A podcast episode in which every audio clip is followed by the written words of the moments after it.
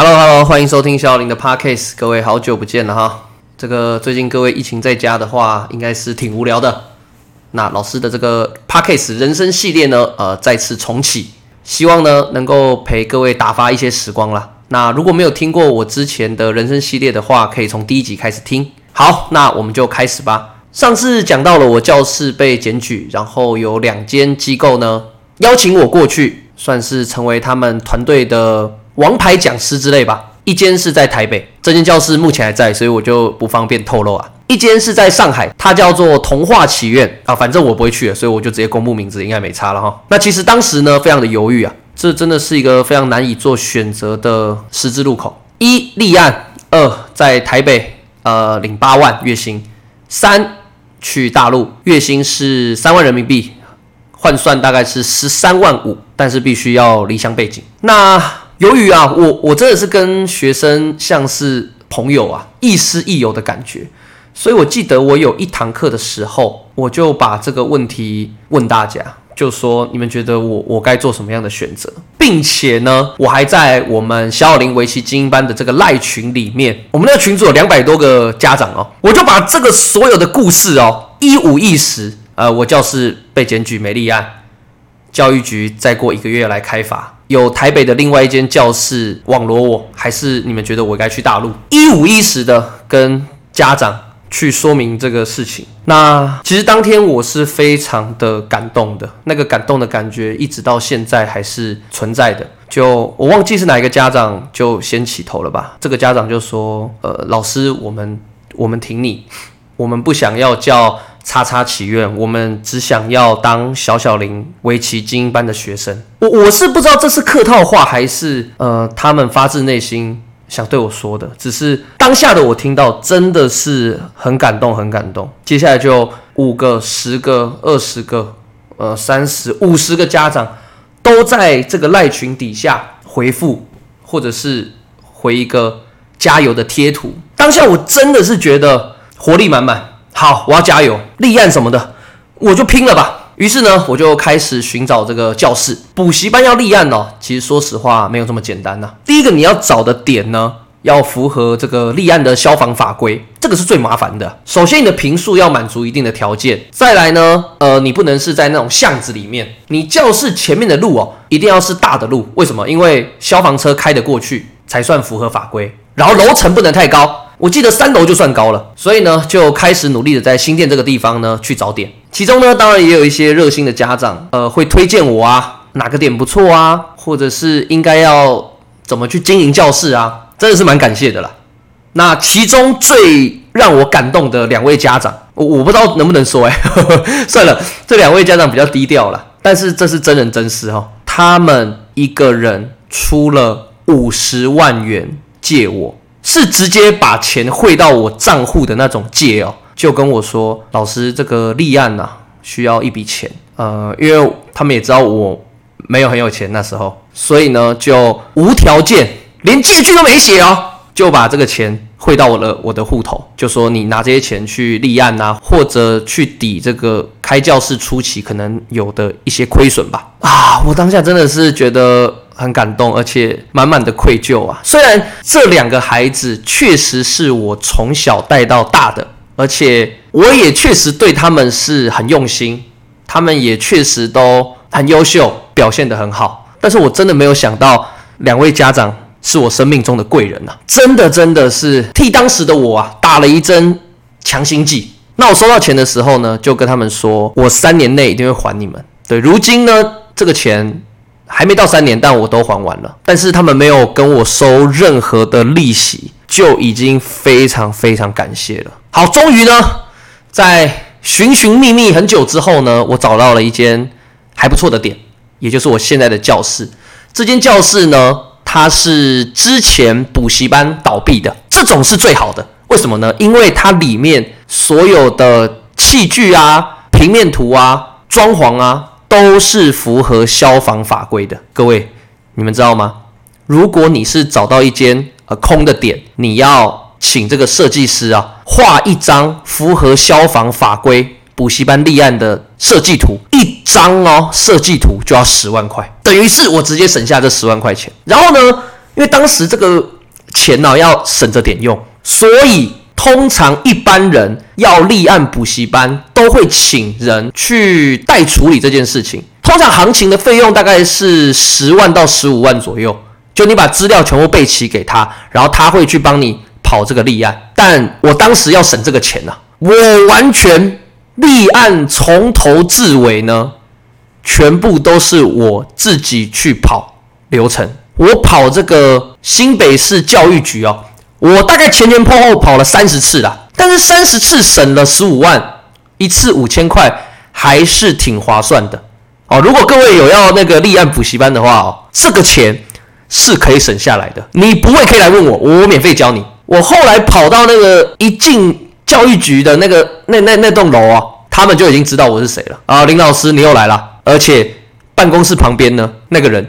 就是当时来稽查我教室没立案的人，因为他们人手应该也不足了，我猜。总而言之呢，终于终于我的教室完成了立案，时间呢是在二零一八年的九月，我记得动作很快哦。那立案之后呢，紧接着就要面对的是非常多严峻的挑战。首先，房租、水电、管理费，哇，真的是一个。巨大的开销啊！我原本教室的房租只要两万多块而已，现在搬到这里来之后呢，很恐怖哎，租金就五万多了，加上管理、水电加一加七万块，两万多到七万多哎！Oh my god，各位多了五万多块啊！你知道我一堂课才多少钱吗？我一堂课才五百块左右，也就是说我一个月要多一百个人来上课，我才能够。打平哦，才打平哦，还没有赚钱哦，这样的差距。然而，我有做到吗？我有，我真的做到了。我的学生人数确实是扶摇直上，越来越多人来找我学围棋上课，并且我也加入了几位得力的助手老师们。我我自己是觉得我挑老师很严格，所以能被我挑到的老师，真的都是有两把刷子。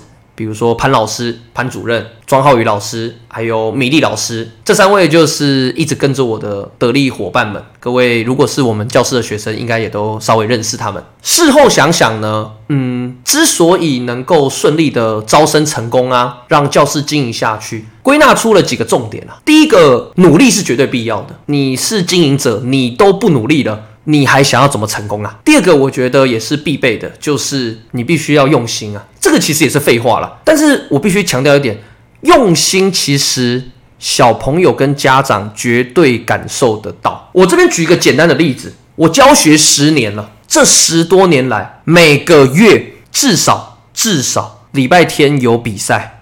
大安国中有比赛，我都一定会到现场。礼拜天通常是没有围棋课上课的时间了，因为围棋比赛都办在礼拜天嘛，所以老师通常在家里睡觉。但是这十年来，只要大安有比赛，我几乎都会到现场。啊，为什么？因为陪伴孩子啊，就这么简单。用心不是嘴巴讲讲说啊，我很用心啊，我很用心带这个学生啊，或者用心跟这个家长相处啊。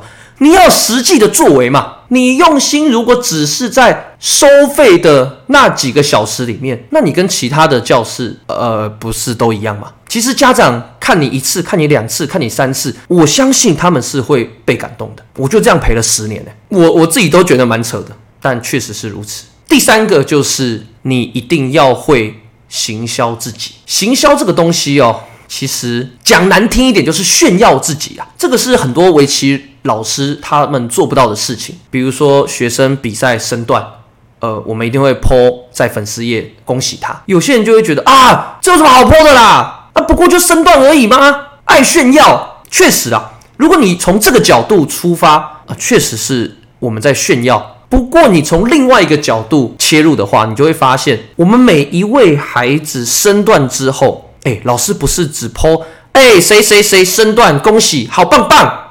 这样子而已哦，我们的老师都会打上一段这个孩子在学习当中努力的过程，他碰到了什么瓶颈，他上了哪些课，他失败了几次，我们怎么安抚学生，我们怎么帮他出菜单，我们怎么与家长沟通，全部都把它打出来。打出来之后嘞，家长会不会看到？家长会看到你的用心啊！别的家长正在努力的家长，正在努力的小朋友会不会看到？会不会有那种激励的感觉啊？他也是跟我一样，前面失败很多次，可是他没放弃，所以他最后成功了。我也要再坚持一下下。这其实一点一滴都会产生奇妙的化学作用的，真的。紧接着我的 YouTube，我的哔哩哔哩，我发的这些影片虽然是有那个收益啦，不过那个广告收益低到大概就是每个月多买个十杯饮料这样子左右而已，很少很少啦。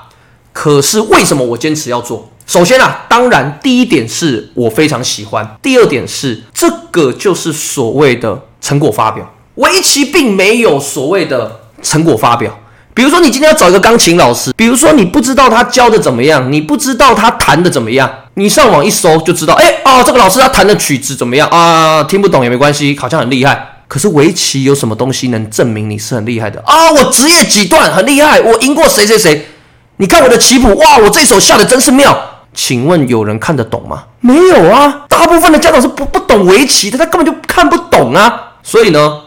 寻找围棋老师就变成是说，通常第一个最有说服力的就是亲友介绍啊，那个谁谁谁教的真的很好，推荐你们去上哦。这种当然是最有说服力的推荐。但除了这个以外呢，好像就没有了哈。那我们多了一个 YouTube 的成果发表。诶，小林老师他到底教的怎么样啊？OK，你可以直接看我的影片，看我教的如何。如果你觉得哎。这老师教的真的不错诶，你就可以直接来我们教室上课。如果你听完之后觉得说，哎，我觉得还好诶，那你就 pass 掉了嘛，对不对？所以各位仔细去看我们的 YouTube，每一位老师都有他们的影片，因为这样子会让我比较好去介绍这个老师他的教学功力，他教的内容到底是如何。那当然了，这个都是我有，那当然了，这些都是有经过我严格的把关的，所以其实品质都是不错的啦。所以基于以上几点啦，我我真的是算蛮幸运的，能够在这个台北啊如此竞争激烈、一片血海的状况下呢。就这样子走了三年，并且呢，嗯，教室有越来越好的趋势。即便最近是疫情的关系啦，教室都不能够营业，但我们也以极高的比例转化成线上的课程。这个在我的番外篇有讲到。就同时有很多事在进行啊，然后一直要去尝试新事物，我觉得也是很重要的一点。好了，今天的这个 p a c k a g e 呢，我们就讲到这边，再来就是最后一集了，真的是最后一集了。每次都说最后一集，下一集。真的就是人生系列的最后一集了。好的，我是小林老师，那我们就下一集再见吧，各位，拜拜。